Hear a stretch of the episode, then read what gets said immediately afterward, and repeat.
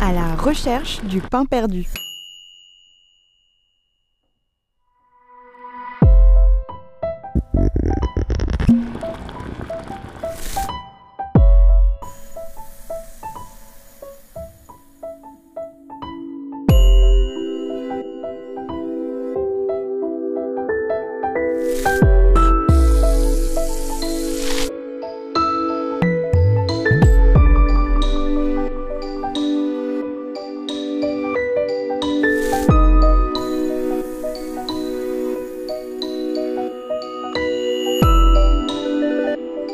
La recherche du pain perdu, c'est la quête d'un parfum d'enfance.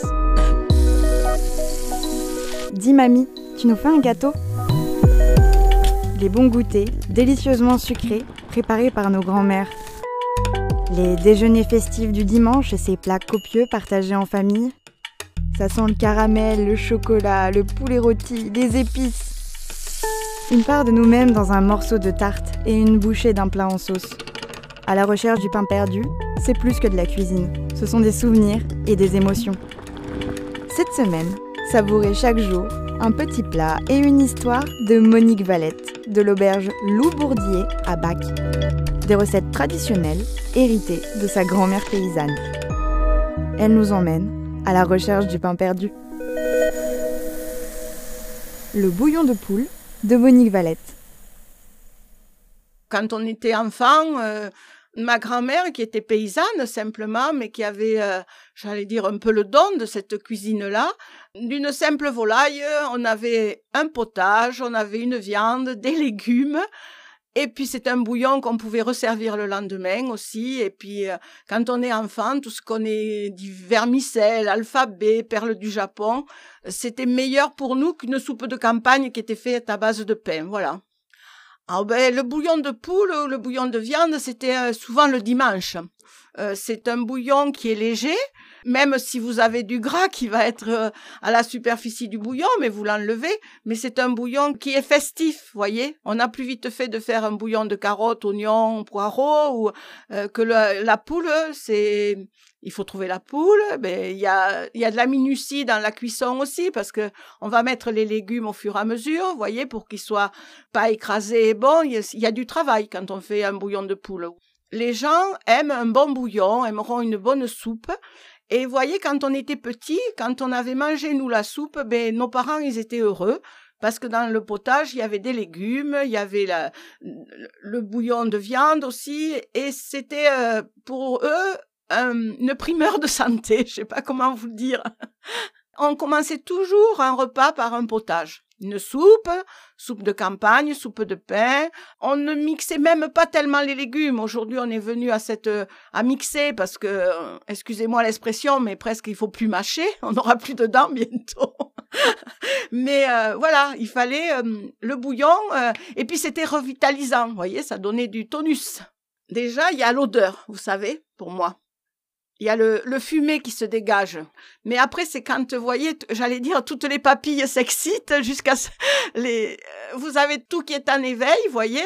Voilà, vous avez du plaisir, ça vous remémore des souvenirs et vous êtes heureux aussi de voir toute la tablée qui goûte cette soupe et qui prend euh, de la joie, de, vous savez, il y a un silence qui s'établit des fois quand on recherche et on aime quelque chose. Prenez un cahier et un crayon. C'est l'heure de la recette. Alors, je vais vous parler du bouillon de poule ou du bouillon de pot-au-feu, ça dépend ce que vous aurez trouvé, soit une belle poule de 2,5 kg, 3 kg, ou un pot-au-feu, pas le ou jarret de veau que vous aurez acheté chez votre boucher. Il vous faudra comme légumes des poireaux, 3 à 4 poireaux, il vous faudra quatre ou cinq oignons, une dizaine de carottes, deux navets blancs et moi j'utilise, bien sûr, on est dans le sud-ouest, de la graisse de canard. Alors je commence dans ma casserole qui sera un peu grande pour recevoir ma poule et tous mes légumes. Je fais revenir la graisse avec les deux ou trois oignons qui vont fricasser, qui vont donner ce petit goût très bon à mon bouillon. Quand les oignons auront rissolé, caramélisé, c'est-à-dire, je vais mettre de l'eau. Là, je mettrai toutes les épluches de poireaux, vous savez, qui sont un peu dures, mais que j'aurai lavées, qui seront bonnes. Bien sûr, je mettrai après les carottes que j'aurai épluchées, les navets et les oignons restants qui vont me faire ce bouillon pour la soupe avec une branche de céleri. Je sale un peu, mais pas trop, et je vais laisser cuire ça une demi-heure. Pendant ce temps, je vais ficeler ma poule ou mon paleron, et quand mon bouillon aura pris du goût, je mettrai ma poule à l'intérieur ou mon morceau de viande. Mais je peux associer des fois à la poule un os de veau que m'aura donné le boucher. Et ça, je vais le faire cuire au moins de trois heures. Mais ça mijote doucement, vous n'avez pas besoin de rester dans la cuisine pour ça, vous pouvez faire autre chose. De temps en temps, je goûte parce que je, comme je dis chez nous, on fait à nas. Alors si je vois que mon bouillon est un peu fade, je vais rajouter un peu de sel ou si je rajoute une branche de céleri. Une demi-heure ou une heure avant la fin de la cuisson de ma poule, parce que je le verrai ça quand je pique ma poule au couteau, un morceau de cuisse, le couteau rentre bien, donc je me dis elle va être cuite, donc je mettrai mes poireaux que je n'ai pas, j'ai mis que, si vous vous rappelez, les épluches de poireaux. Je mettrai mes poireaux que j'aurai bien ficelés ensemble, je les attache ensemble et je les rejoins à la poignée de mon faitout, comme ça ils se dispersent pas dans mon bouillon. Et là, je vais les laisser cuire une bonne demi-heure, doucement. Et mon bouillon, théoriquement, il est prêt. Donc, je vais passer à la passoire ce bouillon dans un autre casserole.